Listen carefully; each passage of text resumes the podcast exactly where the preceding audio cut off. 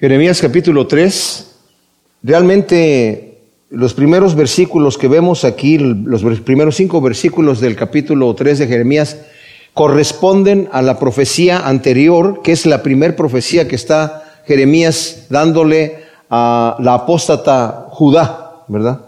Vimos cómo el Señor había llamado a Jeremías para presentarse, salir de su ciudad eh, de sacerdotes, un lugar pacífico, tranquilo, y lo manda a un ministerio tremendo a predicar a Jerusalén, ¿verdad? En un momento en donde el pueblo de Israel aparentemente había una eh, reforma, porque él empieza a predicar en los días de Josías, pero como se nos dice en el inicio, que estaba él en los días de Josías y también hasta los días de Joacín y hasta Sedequías, hasta que Judá es llevado cautivo a Babilonia.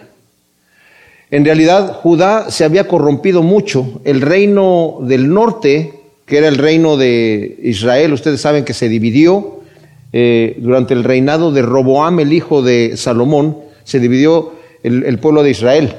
Primero fue gobernado por jueces cuando entraron a la tierra prometida, y después el primer rey que ellos eligieron después de Samuel fue Saúl, después estuvo David y luego estuvo Salomón. Salomón pecó delante del Señor y el Señor le dijo que él iba a quitar el, reino, lo iba a dividir, pero no en los días de Salomón, sino en los días de su hijo. Ahí se dividió el reinado. Diez tribus se fueron para el norte, se quedaron con Jeroboam y en el sur se quedó Judá. Ahora, vamos a ver en estas profecías, porque en el capítulo 3 nos toma una parte de la primera parte de la profecía, de la primera profecía que da Jeremías, y luego, a partir del versículo 6 en adelante, vemos otra segunda profecía de Jeremías.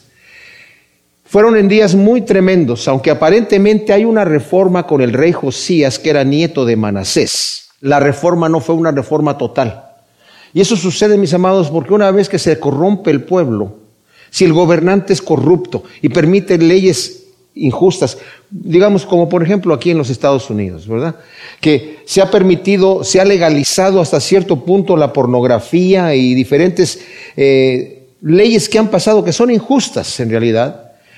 Aunque llegase un gobierno piadoso que impusiese de alguna manera leyes justas para adorar al Señor, la gente ya está corrupta en sus corazones, ¿verdad? Entonces el pueblo, vamos a ver que el Señor les reprende en gran manera su hipocresía. Y esto lo digo porque nosotros como cristianos, hoy en día la iglesia se ha dañado muchísimo con las filosofías del mundo. La iglesia se ha contaminado mucho con las cosas del mundo, de manera que lo que ahora como cristianos aceptamos en nuestras familias, en nuestra vida cotidiana, o lo aceptamos en la sociedad, no lo hubiéramos aceptado hace, digamos, 20 años. No sé, no sé, eso, eso estaba totalmente prohibido. Las cosas que ahora nos permitimos ver en la televisión, nos permitimos escuchar, nos permitimos eh, conversar con situaciones que, que, no son realmente santas, que no son buenas, digamos. En otras ocasiones no lo, no lo hubiéramos hecho, porque sea, nos hemos ya corrompido. Y eso es algo que va entrando poco a poco. Es así como el enemigo empieza a infiltrarse, ¿verdad? A decir, no, no te preocupes, no, no, hay, no, hay, que ser tan, tan, tan santito, no hay que ser tan beato. Si, si, si todos tus compañeros lo hacen tan bien, eso está bien, o sea, vives en un mundo normal, o sea, vas a la iglesia, al fin y al cabo lees la Biblia y oras y, y, y cantas los cantos, no, no, no, no tienes que ser tan persinado, ¿verdad? Digamos. Pero en realidad empezamos a, a enfriarnos. Bueno, Judá vio lo que le pasó a Israel y aún así no escarmentó. Entonces estas profecías que está diciendo ahora aquí Jeremías son fuertes. Jeremías era un joven y estaba asustado diciendo, Señor, ¿cómo voy a ir yo a hablarles a esta gente? Y el Señor le dice, no te achiques, no te achiques, ni te asustes, porque si tú tiemblas delante de ellos, yo te voy a hacer temblar. Si tú te asustas delante de ellos, yo voy a hacer que tu ministerio sea un ministerio de, temblor. Tienes que confiar en mí. Yo te estoy enviando.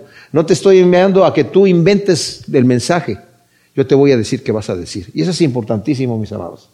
Saben, cuando el Señor nos llama al ministerio, no nos carga. Si nos sentimos cargados sirviendo a Dios, eso no es de Dios. Cuando Dios nos manda a hacer algo, está bien. Trabajamos duro, pero no nos abrumamos. Con las cosas de Dios. De otra manera, estamos llevando una carga que el Señor no nos haya mandado hacer. El, el, trabajo en el ministerio debe ser un ministerio de gozo. Cada uno de nosotros somos parte del cuerpo de Cristo y tenemos una posición dentro del cuerpo de Cristo.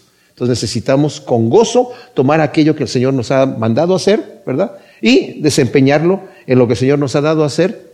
Como dije yo, está bien trabajar duro. El Señor con sus discípulos trabajaba durísimo. Dice que no tenían ni tiempo para comer pero no estaban abrumados. ¿Sí me explico? ¿Verdad? Entonces, Jeremías, yo me impacto porque al principio estaba temeroso, un muchacho joven, y el Señor le dice, no te pongas así, tú vas a ir en mi nombre, yo te voy a equipar. Y lo que hizo Jeremías fue tremendo, porque el Señor lo envió a un ministerio en donde le dijo, le dijo, le advirtió el Señor, te van azotar, te van a castigar, te van, se van a enfrentar. Te estoy enviando prácticamente como envió a sus discípulos, como ovejas en medio de lobos, ¿verdad? Pero yo voy a estar contigo. Y así el Señor nos envía a nosotros, ¿verdad? Vamos en el poder del Espíritu de Dios, no vamos en nuestras propias fuerzas. Cualquier cosa que el Señor nos mande a hacer, Señor, equípame, lléname de tu poder, lléname de tu fuerza, y yo voy en tu nombre a hacer lo que tú me has enviado a hacer no voy en mi propio poder, ¿verdad? Entonces, como dije yo, aunque aparentemente el capítulo 3 cambia un poquito de tema, continúa lo que viene diciendo el Señor, en donde viene acusando a Israel de ser una adúltera. Le había dicho ya, por ejemplo, en el versículo 3, 23 del capítulo 2, dice, ¿cómo te atreves a decir no me he contaminado ni he ido tras los Baales? Considera tu andar en el valle y reconoce lo que has hecho, oh dromedaria desbocada que corre de un lado a otro, oh asna montesa habituada al desierto que en su ardor olfatea el viento. ¿Quién podrá reprimir su celo? Los que la buscan no necesitan cansarse, la encontrarán siempre encelada. O sea, el lenguaje de Jeremías es, es muy crudo. Y se parece como una dromedaria en celo, como una asna montés en celo que andas buscando a tus amantes. Tú te estás ofreciendo y te estás diciendo que no me he ido en pos de los baales. Estás queriendo ocultar delante de Dios algo que sí lo estás haciendo porque Dios conoce los corazones, ¿verdad? Entonces, ya la acusó tremendamente en este capítulo 2, ¿verdad? El Señor la declara como una adúltera porque el Señor es el esposo. Y le dice, suele decirse, si un hombre repudia a su mujer y ella se va de él y llega a ser de otro hombre, ¿volverá él de nuevo a ella? ¿No quedará esta tierra del todo mancillada? Y tú que has fornicado con muchos amantes, ¿volverás a mí? Dice Yahvé. Ahora, hay otras traducciones que la última parte dice, tú que has fornicado con muchos amantes, no vas a volver a mí. Se puede traducir de muchas maneras, pero el contexto que vamos a ver aquí, el contexto que vamos a ver en lo que el Señor viene hablando aquí, yo creo que la cosa es en una pregunta. ¿Tú vas a volver a mí? O sea, la costumbre que había, de acuerdo a Deuteronomio 24:4, la mujer que era repudiada y se casaba con otro hombre, no podía regresar al primer marido si la repudiaba el segundo marido o si se moría el segundo marido, no podía regresar al primer marido, porque esto ya incluso socialmente se veía, esta mujer ya quedó mancillada. Se fue de un hombre, se fue con otro hombre, no puede regresar al primer marido. Eso estaba en la prohibición de Deuteronomio, en donde el Señor dijo, si alguien va a repudiar a su mujer por haber encontrado algo en ella, alguna cosa indecente, que le dé carta de divorcio para que saliendo ella pueda casarse con el rostro en alto, puede salir de su casa porque los hombres repudiaron a su mujer y la madre le decían, te bebas de aquí. ¿Verdad? Pero dice, le da una carta de divorcio para que ella pueda salir con el rostro en alto y casarse con otra persona. Pero si el otro hombre la repudia o se muere su marido, no puede regresar con el primero. Entonces, este suele decirse, es algo que ya se conocía en Israel. Dice, cuando una mujer se va y le pertenece a otra persona, dice, ¿va a regresar a su primer hombre? No, dice, no puede volver porque va a quedar la tierra, o sea, en este caso está hablando de la mujer misma y de la, y de la tierra. el Señor había mandado leyes santas para que no se contaminara la nación de Israel. A eso se está refiriendo. Y dice, ¿y tú? ¿Volverás a mí? dice el Señor. Has solamente no te fuiste con uno, has fornicado con muchos amantes. El Señor dice, yo soy un Dios, tu Dios fuerte y celoso. Nos cela el Señor con un celo especial. Yo siempre he pensado que este tema del sexo en el ser humano, mis amados, el Señor lo puso como una forma de mostrarnos a nosotros la pasión con la que Él nos desea, no que nos, desee sexualmente, obviamente Dios no puede hacer esto, y ni, nosotros a Él, pero es una fuerza, que es una fuerza en donde yo a mi esposa no quiero que ande con otro hombre, es algo que es privado, es mío, y yo soy de ella. Y esa es la forma en la que el Señor dice, yo soy, tú eres mi esposa, yo soy tu esposo, pero tú te has ido con otros amantes. Y si vas a volver a mí, no obstante, Yahvé llama a su pueblo a volverse a él a la manera de la mujer de Oseas. En Oseas capítulo 3, el Señor le dice a Oseas, ve y cásate con una mujer prostituta. Y la mujer prostituta después se va, abandona a su marido, a Oseas, al profeta. Y, y se vuelve a prostituir porque quiere volver con sus amantes. Y termina siendo una esclava. Y el Señor le dice a Oseas, ahora ve y cómprala otra vez. Tráela nuevamente y tómala otra vez como mujer. Y está poniendo el Señor a Oseas, imagínense, como un ejemplo de lo que el Señor es con su pueblo. Él no se da por vencido. El amor de Dios es un amor tenaz, es un amor que no se da por vencido. Es de cierta manera, no quiero decirlo en forma de blasfemia, pero es un amor necio, que está allí. Ay, yo te amo, te amo te voy a buscar hasta que yo te tenga. Qué tremendo, ¿no? Porque tenemos esa confianza, el Señor no se da por vencido en su amor. Entonces, como dije, una eh, traducción alternativa es, ¿cómo es que tú pretendes volver conmigo si tienes más dioses que los amantes que tiene una prostituta? Dice la traducción en lenguaje actual. Y luego el versículo 2 dice, alza tus ojos a los cerros desolados y mira, ¿dónde no has sido gozada? Como un beduino en el desierto te sientas en los caminos a su disposición y tus infames fornicaciones han mancillado la tierra. O sea, el lenguaje de todas las profecías de Jeremías, como dije, es un lenguaje bastante crudo, bastante crudo. Y está diciendo aquí, al pueblo adúltero le está llamando la atención, levanta tus ojos y ve los, las cimas de los cerros en los que habían levantado allí altares. Era la costumbre de los, las religiones paganas poner sus altares en los lugares altos, ¿verdad? Como estaba, en, por ejemplo, en, Éfeso, el, templo de, Diana de los Efesios estaba en, el lugar más alto del lugar, ¿verdad? En Corinto también.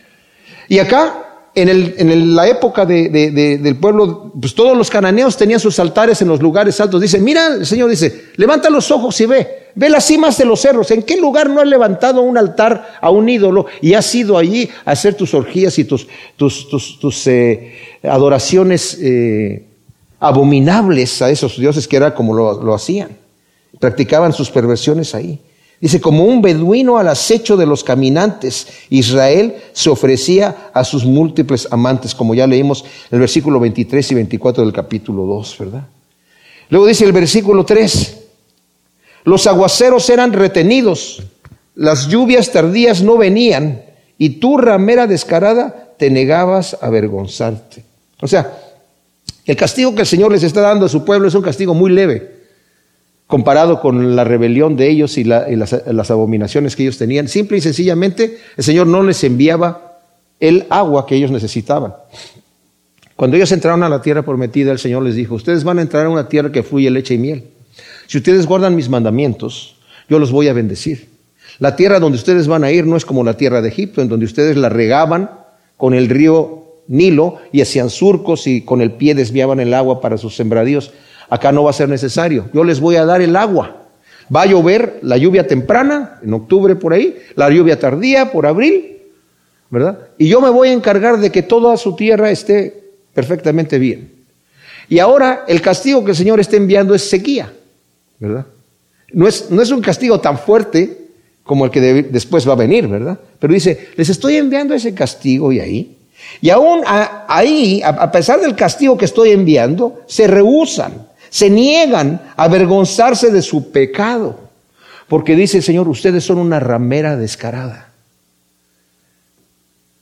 El Señor llama la atención, mis amados, a la humanidad entera, a la humanidad entera. Y la humanidad entera descaradamente se niega. Yo estoy sorprendido cómo eh, el diablo ha cegado a la gente. El ministerio de Satanás es el ministerio de oscuridad, es un ministerio de, mentira. Él mismo está engañado y engaña a todos los demás. Y las personas que no quieren enfrentarse con Dios simple y sencillamente dicen, yo no quiero que me hables de Dios, déjame, déjame en paz, no me vengas a decir esas cosas. Como si al que estar creyendo esas cosas, las cosas se van a volver esa realidad. Como al ignorar, si al ignorar a Dios, Dios deja de existir. ¿Que no se dan cuenta que eventualmente van a tener que entregar cuentas al juez que los va a juzgar? Delante de quién realmente vale. O sea, yo puedo engañar a a engañar a toda la gente, engañar a mi esposa, a mi familia, a mis amigos, a la iglesia, ¿verdad? Y mostrarme que estoy viviendo una vida santa cuando en realidad soy un hipócrita. ¿Quién me ve? Dios me ve. Y es ante Él al que tengo que entregar cuentas, al fin y al cabo. Dice, tú te, a su pueblo le está diciendo, tú te has negado a avergonzarte. Yo te estoy mandando un leve castigo y tú no reaccionas. Te niegas a avergonzarte de tu pecado. O sea, esto no es tanto que te niegues a darte cuenta de tu pecado, te niegas a avergonzarte de lo que estás haciendo. Yo estoy nuevamente sorprendido, como dije, las cosas que ahora nosotros nos permitimos o permitimos en la sociedad antes no se hubieran permitido. Pero yo estoy sorprendido cómo los hechos vergonzosos que ahora se practican antes estaban en el closet porque daban vergüenza a la gente. Ahora el closet lo llenaron de luces, le pusieron una bola de disco y le pusieron ventanas y lo pusieron, lo publicaron, ¿verdad? Y ahora ya no es vergonzoso. Ahora la gente lo hace con orgullo, con desfiles y todas estas cosas. Es la misma actitud que pasa. Como en Romanos 1 del 26 al 27 dice, el Señor los entregó a una mente reprobada para hacer cosas que no convienen. Y ellos deshonraron entre sí sus propios cuerpos cometiendo hechos vergonzosos hombres con hombres, mujeres con mujeres. Pero ya no les da vergüenza. Dice, te has negado a avergonzarte porque eres una ramera descarada. Ahora mismo me dices, tú eres mi padre y mi amigo de mi juventud, pensando, no guardará rencor para siempre, no estará indignado hasta el fin, pero sigues haciendo cuantas maldades están a tu alcance. Wow, esto es tremendo, mis hermanos. Israel hipócritamente llama a Yahvé su padre pensando que con una religiosidad externa va a poder evitar el juicio de Dios. Esto debe de ser una llamada de atención para nosotros, mis amados. Porque como vivimos nuestra vida, es, una, es como lo vivimos internamente. Por eso dice la Escritura que debemos hacer un examen de nuestra vida, si estamos en la fe o no. Mi vida cristiana no es mi título, no es lo que yo digo que soy, lo que cuenta, sino lo que yo vivo. Cristo me ha justificado. La, en la muerte en la cruz me compró la justificación. A través de la fe en Cristo Jesús he sido yo justificado. Pero la justificación viene de dos maneras. No solamente es una justificación eh, objetiva, también es una eh, justificación subjetiva. O sea, Dios me ha justificado delante de Él en su muerte. Pero yo tengo que mostrar una justicia, una vida de justificación subjetiva a mí, en mi vida, para que se muestre que yo realmente he sido justificado. Y si no vivo en justicia, de esto lo vamos a ver un poquito más a fondo el domingo que veamos la coraza de justicia. Pero si yo no vivo en justicia, vale la pena preguntar si realmente soy cristiano o no. Muchos me dirán en aquel día, Señor, Señor, que no hicimos muchas cosas en tu nombre. Yo les voy a decir, yo no ni los conozco. Ustedes me dicen, Señor, yo no sé ni quiénes son ustedes. No tenemos la relación de Señor y siervo. Porque ustedes han vivido sus vidas, son hacedores de maldad. Tienen el título, pero no son nada. Se han engañado a sí mismos. No han vivido una vida justa. No han hecho la voluntad de mi Padre. Han hecho su propia voluntad.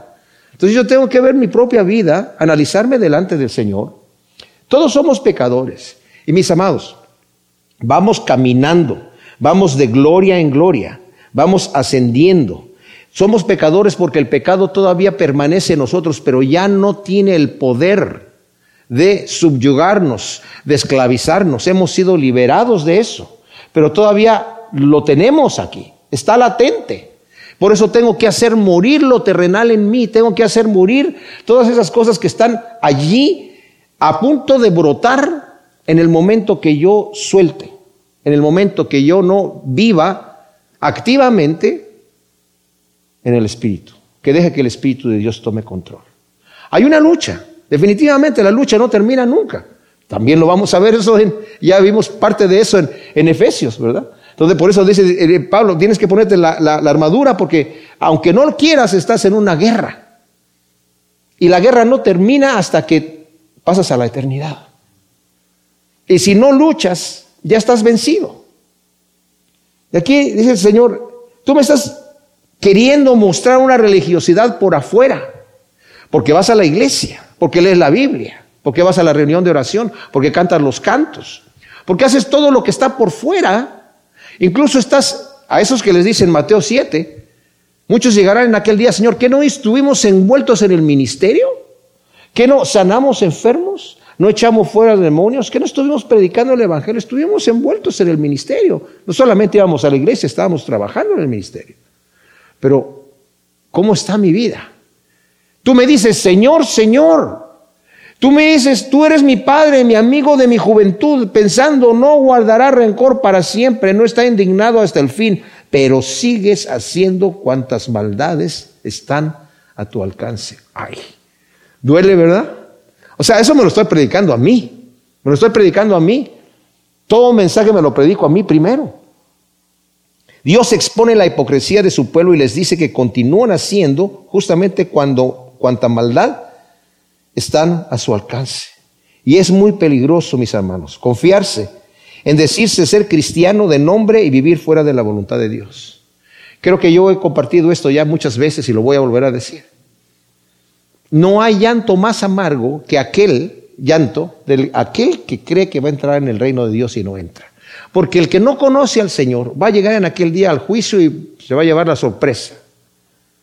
Pero aquel que cree que va a entrar, aquel que tuvo la oportunidad, aquel que iba a la iglesia, aquel que estuvo en el aquel que decía, "Señor, Señor", va a llegar en el momento de este, pero ¿cómo? ¿Cómo estoy a la izquierda? Señor, pero qué no? No, no, no, momentito, Señor. Si yo ¿Qué no estaba yo envuelto en todas estas cosas? ¿Que no supuestamente estaba haciendo lo que debía estar haciendo? Hacías muchas cosas para mí, dice el Señor, pero eras un hacedor de maldad. No tienes justicia en tu vida, no tienes santidad en tu vida. Y eso, mis amados, solamente se puede llevar a cabo con el poder del Espíritu Santo. Todos somos pecadores. Debemos de, día con día. Dice, bien, en el día malo, Satanás me va a atacar. En el momento de la debilidad. Satanás me va a atacar cuando, cuando me siento deprimido Satanás me va a atacar en los momentos de mayor victoria, cuando estoy descansando en, mis laureles, pensando ya, ya gané, ya hice el trabajo para el Señor, qué bonito Señor, se convirtieron muchos, le hablé, prediqué a mi vecino, se aceptó al Señor, le prediqué a fulanito de tal, y, y Señor me respondiste tal oración y tal cosa. Y muchas veces en esos momentos de gloria, el enemigo llega porque nos estamos, estamos desconfiados. Pero acá la acusación es, tú no te has vuelto. Y dice el versículo 6. En los días del rey Josías me dijo, ya ve, ¿has visto lo que hace la apóstata Israel? Ella anda sobre todo monte alto y bajo, todo árbol frondoso y ahí fornica. O sea, vamos a ver aquí que el Señor también expone a Israel en su pecado, mis amados.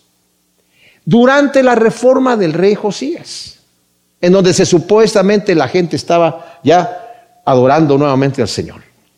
En el versículo 6 de Jeremías 3, el Señor ahí entra a una segunda profecía en donde el Señor empieza a acusar a Judá. Como dijimos, el pueblo de Israel, que se había dividido y estaba en el norte, fue llevado cautivo a eh, Asiria en los días del profeta Jeremías, durante el reinado del rey Ezequías.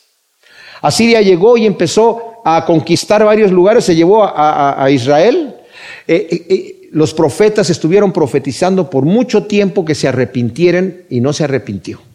Y esto lo va a mencionar aquí.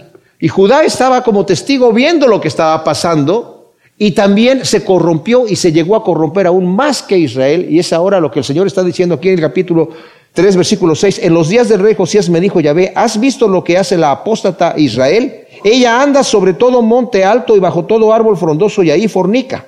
Y después de haber hecho todo esto, me dije, se volverá a mí, pero no se volvió. Y Judá, su pérfida hermana, vio que yo había despedido al apóstata de Israel por sus adulterios y que le había dado carta de divorcio, y aún así no tuvo temor Judá, su pérfida hermana, sino que también ella fue y se prostituyó. O sea, como dije en esta segunda profecía, que es en contra de la, la palabra es traidora, de la traidora Judá, la palabra Bagod quiere decir traidora, la dio Jeremías en los días del rey Josías, que era nieto de Manasés. Ya ve menciona que Israel, que estuvo en el norte, ya no está allí Israel. Pero él está mencionándole a Jeremías, mira lo que pasó antes. Israel se prostituyó sobre todo monte alto y sobre, bajo todo oro frondoso, y ahí fornicaba. Pero yo después de esto me dije, se va a volver a mí, porque le estoy enviando profetas para que les digan, eh, tengan cuidado porque van a ser deportados. Dice, se va a volver a mí, pero no se volvió. No se volvió. Y fue llevada. ¿Y qué pasó con ella? Fue llevada por los asirios. Y los asirios cuando llegaban eran unos terroristas. Ellos mutilaban a la gente, la desnudaban, separaban a las familias y los llevaban a lugares en donde no hablaban ni su, idioma. Totalmente los confundían, eran, eran terribles.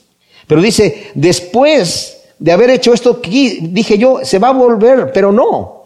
Y Judá, su hermana, traidora vio que yo había despedido a la apóstata Israel por sus adulterios, o sea que se le habían llevado cautiva y le había dado carta de divorcio, y aún así, como le dicen en, en, um, Isaías 51, ¿verdad? El Señor, eh, lo vimos cuando estuvimos viendo el, profeta Isaías, hablando el Señor de por qué le dio la carta de divorcio. Dice, así dice Yahvé, ¿dónde está la carta de divorcio con que repudia vuestra madre? ¿O a cuál de mis acreedores os he vendido? He aquí por vuestras iniquidades fuisteis vendidos y por vuestras transgresiones fue repudiada vuestra madre. Eso se lo está diciendo Isaías en el momento, todavía ni siquiera son llevados, pero se los está diciendo, esto es lo que va a pasar, Dios te va a repudiar por tus iniquidades. Y ahora Jeremías le está diciendo, ¿viste lo que pasó?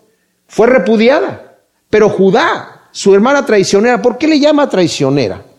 Bueno, le llama traicionera, mis, mis amados, porque Israel eh, tenía, o sea, Israel tuvo un, reinado terrible.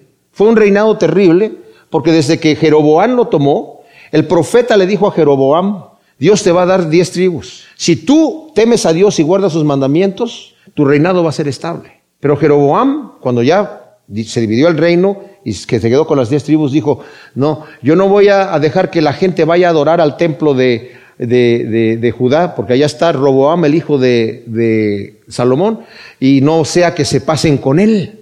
Entonces les hizo un becerro de oro que lo puso uno en el sur y otro en el norte del territorio, y se inventó su propia religión. Desde entonces Israel se corrompió, porque fue gobernado por reyes injustos que hacían lo malo delante de Dios. Pero Judá no. Judá estaba, tenían el trono de David, Judá tenían el, templo, tenían el, real sacerdocio levítico, mientras que Jeroboam, él mismo puso sacerdotes, vendía el sacerdocio, el sacerdocio al quien lo comprara.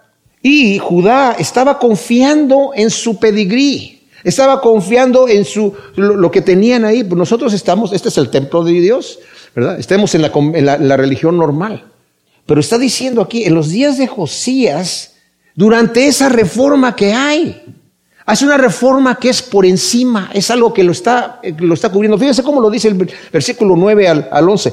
Y sucedió que a causa de su fornicación, era, que le era liviana, se prostituyó con la piedra y con el leño y profanó la tierra. Y ni con todo esto su pérfida hermana, Judá, se volvió a mí con corazón sincero, sino fingidamente, dice de Yahvé. Y me dijo Yahvé, la apóstata Israel se ha mostrado más justa que la pérfida o la traicionera Judá. ¡Qué increíble!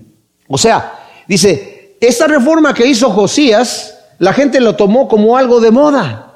De repente se puso de moda ir al templo. De repente se puso de moda volver allí a cantar los cantos, ¿verdad? Y a reunirse allí. Dice, pero siguen prostituyéndose, siguen haciendo sus adoraciones, siguen pecando y están confiando en que con ir a la iglesia, con ir al templo, con cantar los cantos, ya todo está bien, yo estoy contento. Estaba como los samaritanos, que llegaron ¿verdad? Una vez que fue llevado Israel por los asirios, cuando todavía Judá estaba en el sur. Los asirios pusieron otros, otras gentes allí que adoraban a sus dioses y el Señor les enviaba bestias y que, los, los, mataban en el campo. Entonces dijeron, oye, no, no, hay que traer aquí a algunos de los sacerdotes de esta tierra para que les digan cómo adorar al Dios de este lugar.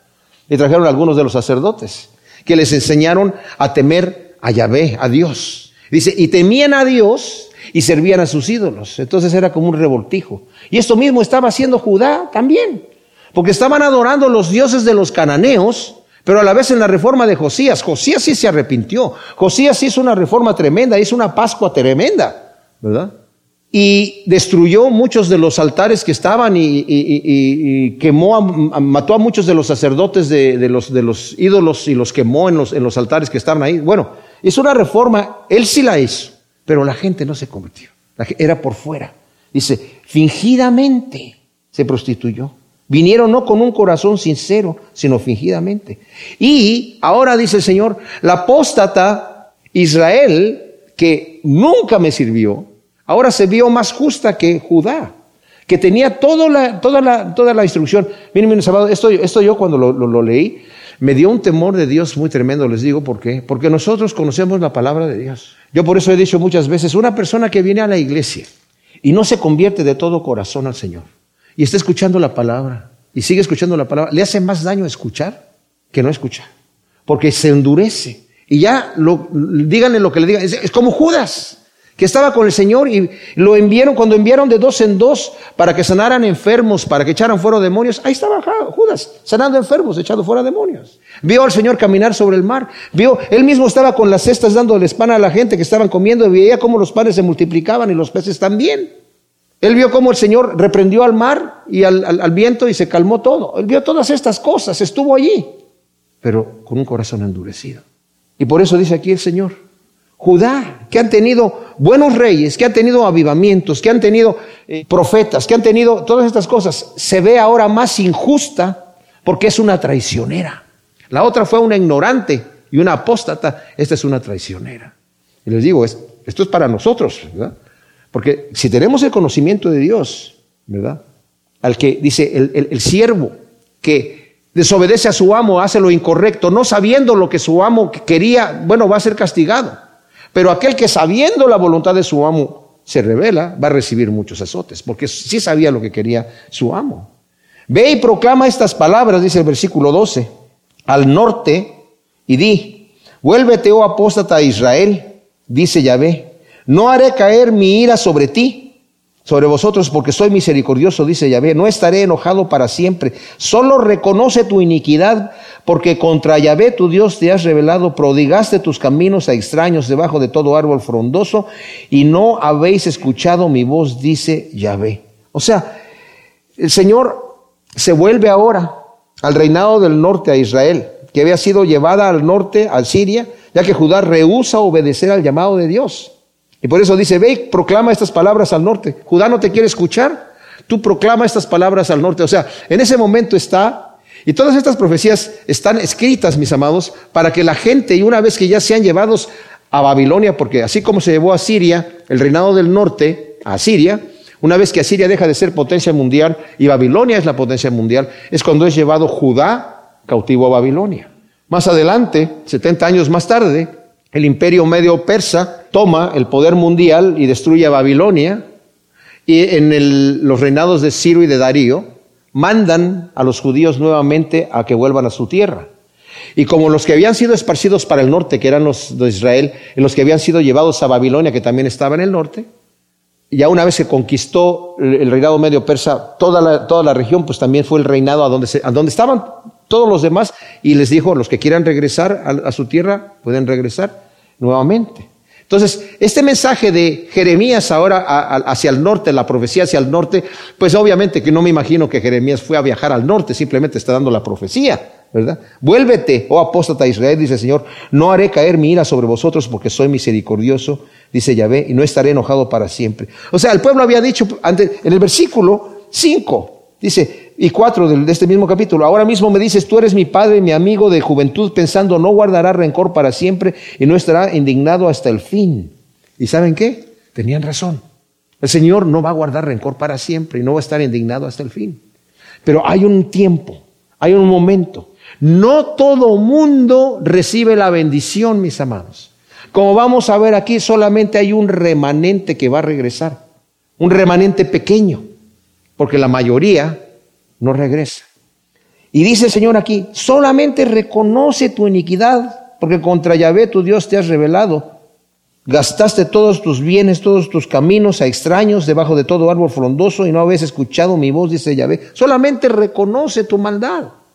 Por eso dice David en el eh, Salmo 32, Bienaventurado el varón a que el Señor no le toma en cuenta la iniquidad, de que sus pecados han sido perdonados. Dice, yo mientras callé, se envejecían mis huesos, estaba secándose mi vigor como sequedades de verano.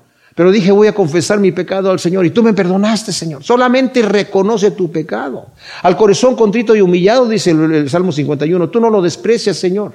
He pecado contra ti, Señor. Como el hijo pródigo que llegó a decirle a su padre, ¿verdad? Y su padre lo recibió inmediatamente. Volveos, oh hijos apóstatas, dice Yahvé, porque yo soy vuestro dueño y os tomaré de cada ciudad y dos de cada familia, uno de cada ciudad y dos de cada familia, y os traeré a Sion, y os daré pastores conforme a mi corazón, que os pastoreen conciencia y entendimiento. Aquí vemos que el Señor está diciendo, voy a tomar un remanente, voy a tomar un remanente, no todos van a volver, va a volver uno de cada ciudad y dos de cada familia. ¿Por qué? Porque la mayoría se han rebelado contra mí. Pero vuélvanse los que se van a volver. Mis amados, qué, qué bendición tenemos nosotros que el Señor nos haya llamado. Que todavía haya en nuestro corazón ese deseo de buscar el rostro del Señor. No nos dejemos atacar con el enemigo diciendo tú ya no, porque ese es uno de los ataques principales que el enemigo tiene, este, tú ya, eso no sirve. Esa cosa de, que, de tu religión, eso no funciona. Mira cómo vives, estás igual, estás igual, no cambias, eres un pecador. Y siempre, es el acusador que nos viene a decir, no estamos confiando en nosotros, estamos confiando en la obra redentora de Cristo Jesús. Y estamos caminando de gloria en gloria. Y vamos paso a paso. No somos lo que queremos ser, pero no somos lo que éramos antes. ¿verdad? Y debemos decir, Señor, gracias hasta donde me has llevado. El mismo Pablo dice, no que yo ya haya llegado a donde quiero llegar, pero olvidando lo que está atrás, prosigo a la meta, al supremo llamamiento que he sido llamado. Y al final de su carrera, así le dice a Timoteo en su última carta que escribió, su segunda carta a Timoteo le dice, he peleado la batalla, he guardado la fe, he corrido la carrera. Ya, estoy a punto de que el Señor me entregue mi corona. Ahora sí, ya llegué a la meta final, pero no hasta ese momento que el Señor le dijo, ya se terminó tu carrera, ya llegaste al, final de tu carrera. Mientras estamos en una batalla espiritual. Y como vamos a ver el domingo, es el momento de agarrar la armadura que Dios nos ha provisto para seguir adelante. No en el poder nuestro, sino en el poder de la fuerza del Señor. Ahora, la iniciativa de restauración, mis amados, es de Dios. En Levítico 26 de 38 al 42, el Señor les dice a su pueblo, yo te voy a, llevar a, lugares, a, pueblos extraños que te van a conquistar por tu rebelión, porque te vas a rebelar contra mí, pero allí, cuando estés allí en ese lugar, te vas a arrepentir y realmente vas a decir, ay sí Señor, perdóname, perdóname, perdóname, pequé contra ti. Porque la disciplina de Dios es correctiva, mis amados, no es destructiva. El Señor no nos disciplina para destruirnos, para castigarnos y, derramar su juicio sobre nosotros. Él nos disciplina para que nosotros aprendamos la lección. Ese es el interés que Él tiene. ¿Y saben qué? Como dice también el, Salmo 32, ¿verdad? El Señor le dice a, David, no seas como el mulo sin entendimiento, que tiene que ser frenado con freno. No, no te quiero lastimar. Yo te quiero guiar con mis ojos por aquí, por allá. Yo quiero hacer eso contigo. No seas, no, no, no me hagas tener que usar la fuerza contigo, ¿verdad? Así que el Señor está diciendo aquí, van a regresar y voy a darles pastores que los pastoreen con ciencia, que los van a, pastorear con el conocimiento de la palabra. Como dice 2 Timoteo 3:15, ¿verdad? Toda la palabra que el Señor nos da es, es útil para nosotros, ¿verdad? La riqueza que hay en la palabra de Dios. Sucederá que cuando os hayáis multiplicado e incrementado en la tierra en aquellos días, dice Yahvé, no hablarán ya del arca del pacto de Yahvé, ni les vendrá el pensamiento, ni se acordarán más de ella, ni la visitarán, ni se hará otra. En aquel tiempo Jerusalén será llamada trono de Yahvé y serán reunidas a ella todas las naciones al nombre de Yahvé en Jerusalén y no andarán más tras las durezas de su malvado corazón. En aquellos días la casa de Judá andará con la casa de Israel y juntas vendrán desde la tierra del norte a la tierra que di en posesión a vuestros padres. Ahora, aunque esta profecía pudiera aplicarse en cierta manera a los de Israel, que como dije yo, que se, habían, se los había llevado a Siria y después llegaron a estar dentro del dominio de, Babilonia y luego del dominio de, de, los medos y los persas.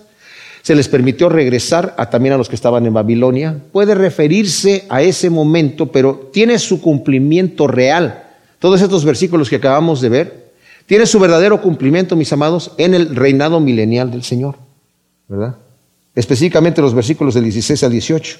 No estará el arca del pacto, dice, que representaba la presencia de Dios en medio de su pueblo, porque Cristo mismo estará reinando en Jerusalén y todas las naciones van a acudir allá. Y como dije yo, Dios promete una restauración tal que todas las naciones andarán rectamente y no en la dureza de su corazón, e Israel y Judá serán establecidas juntas en la tierra que el Señor había prometido, ¿verdad? Que es la tierra de Palestina. Va a ser un lugar precioso. El Señor, como dice en Efesios, en Él se reúnen todas las cosas. El Señor va a arreglar todas las situaciones que hay. Va a ser un momento de gloria. Versículo 19 dice, pero yo me decía, ¿cómo podré poneros por hijos y daros la tierra deseable, la más hermosa heredad de las naciones? Entonces me dije, me llamarás Padre mío y no te apartarás de mí. Este es un versículo interesante. Porque la pregunta que Dios hace es debido a la infidelidad y la apostasía de su pueblo, ¿verdad? ¿Cómo puede referirse a nosotros también, verdad? ¿Cómo puede hacernos hijos y darnos herencia con Él cuando somos pecadores?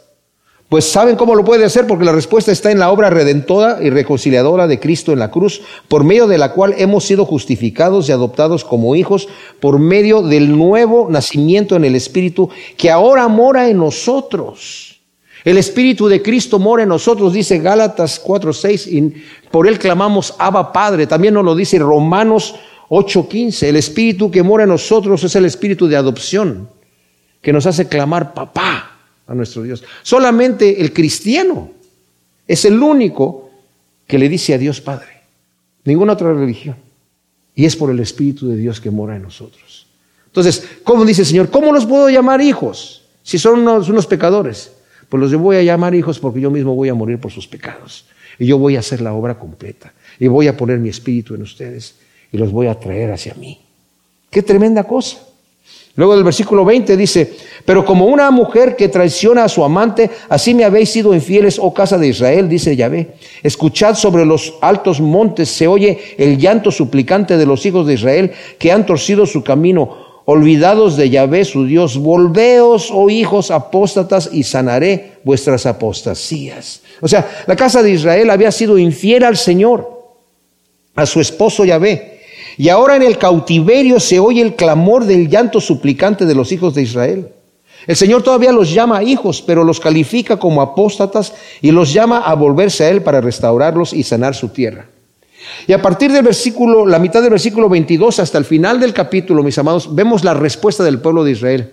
Notemos una cosa que la quiero volver a enfatizar. Así lo había profetizado Isaías y así lo está profetizando Jeremías también. El pueblo de Israel va a llegar a ser cautivo. Esto todavía no sucede. Pero en el, caso de Jeremías, él, está ya a punto de que suceda. Durante el tiempo de la vida de Jeremías, el pueblo fue llevado cautivo a Babilonia. Pero cuando entraron a Babilonia, todavía entraron siendo idólatras y rebeldes y empezaron a adorar más ídolos que encontraron allí en Babilonia. Y todavía estaban rebeldes. Y les tomó 70 años estar allí para que ya les cayera en sí la realidad de que, hey, nos olvidamos de nuestro Dios. Y mira cómo estamos. La gente se burlaba de ellos. ¿Dónde está tu Dios? Mira cómo estás. Y hasta ellos mismos decían, ¿cómo podemos cantar nuestros cantos de Dios en tierra extraña? O sea, se empezaron a, pensar, ¿qué hemos hecho? ¿Qué hemos hecho? Mira dónde estamos. Mira lo que nos ha acontecido por nuestra rebelión. Eso es lo que va a decir aquí adelante, mis amados. Pero les tomó estar 70 años. Ya casi se daban por vencidos. Va a decir, yo creo que Dios ya no nos va a escoger. Ya creo que Dios ya no nos va a prestar atención. Y por eso dice aquí, henos aquí, hemos venido a ti, porque tú, oh Yahvé, eres nuestro Dios. Cierto, para engaño nos han sido los collados y el tumulto de los montes. Ciertamente en Yahvé nuestro Dios está la salvación de Israel. O sea, Israel responde al llamado de Dios, pero solo hasta que ha pasado, como dije yo, 70 años en el cautiverio babilónico, en donde casi pierden la esperanza de salvación y restauración. Y ahora Israel reconoce el engaño en que han caído y a la vez la fidelidad de Dios y su amor por ellos. Que así lo entendiera el mundo, mis amados. Que todavía hace salir el, sol sobre justos e injustos y hace llover sobre justos e injustos, ¿verdad? La fidelidad de Dios. Versículo 24, aquella cosa vergonzosa refiriéndose al culto de Baal, devoró el fruto del esfuerzo de nuestros padres desde nuestra juventud, sus ovejas y sus vacas y sus hijos y sus hijas o sea, ofrecimos a Baal nuestros hijos en sacrificio. Y trajimos nuestros bienes, prodigamos todas las cosas que el Señor nos dio y todo lo perdimos adorando a esa cosa vergonzosa, a ese ídolo de porquería, es lo que están diciendo ahí. Qué tremenda cosa. O sea, eso ya es reconocer el pecado que han caído. Acostémonos pues en nuestra vergüenza y aceptemos que nuestra afrenta nos cubra, porque nosotros y nuestros padres hemos pecado contra Yahvé nuestro Dios y desde nuestra juventud hasta este día no hemos obedecido la voz de Yahvé nuestro Dios. Mis amados, Daniel, cuando leyó las profecías de Jeremías y se dio cuenta que ya estaba para cumplirse los 70 años que estaban en Babilonia, se puso a orar por Jerusalén, por Israel y él mismo confesó los pecados, hemos pecado contra ti. Esto mismo que está pasando aquí, que estamos leyendo aquí, lo, lo, oró Daniel en nombre de su pueblo y fueron restaurados. Siempre hay una esperanza, mis amados. Dios nos ama con un amor infinito. Y si no queremos entender por las buenas, el Señor nos va a tener que aplicar la fuerza, pero siempre nos va a traer hacia Él. Así que escuchemos la voz de Dios cuando nos habla. Dice, Señor, yo te estoy hablando con un silbido suave, apacible. Deja que mis ojos te guíen. Lleva mi yugo que es ligero. Deja tus cargas sobre de mí. Sus mandamientos, como dice Juan, no son gravosos, son deliciosos. Aprendamos a presentar nuestros cuerpos en sacrificio vivo, santo, que es lo que sabemos que debemos hacer. No conformándonos a este siglo, como dice Romanos 12 del 1 al 2, sino siendo transformados con la renovación de nuestro entendimiento para comprobar cuál es la voluntad de Dios, agradable y perfecta. Gracias Señor, te damos por tu palabra. Te pedimos que siembres estas semillas en nuestro corazón en buena tierra para que produzcan su fruto al ciento por uno. En nombre de Cristo. Amén.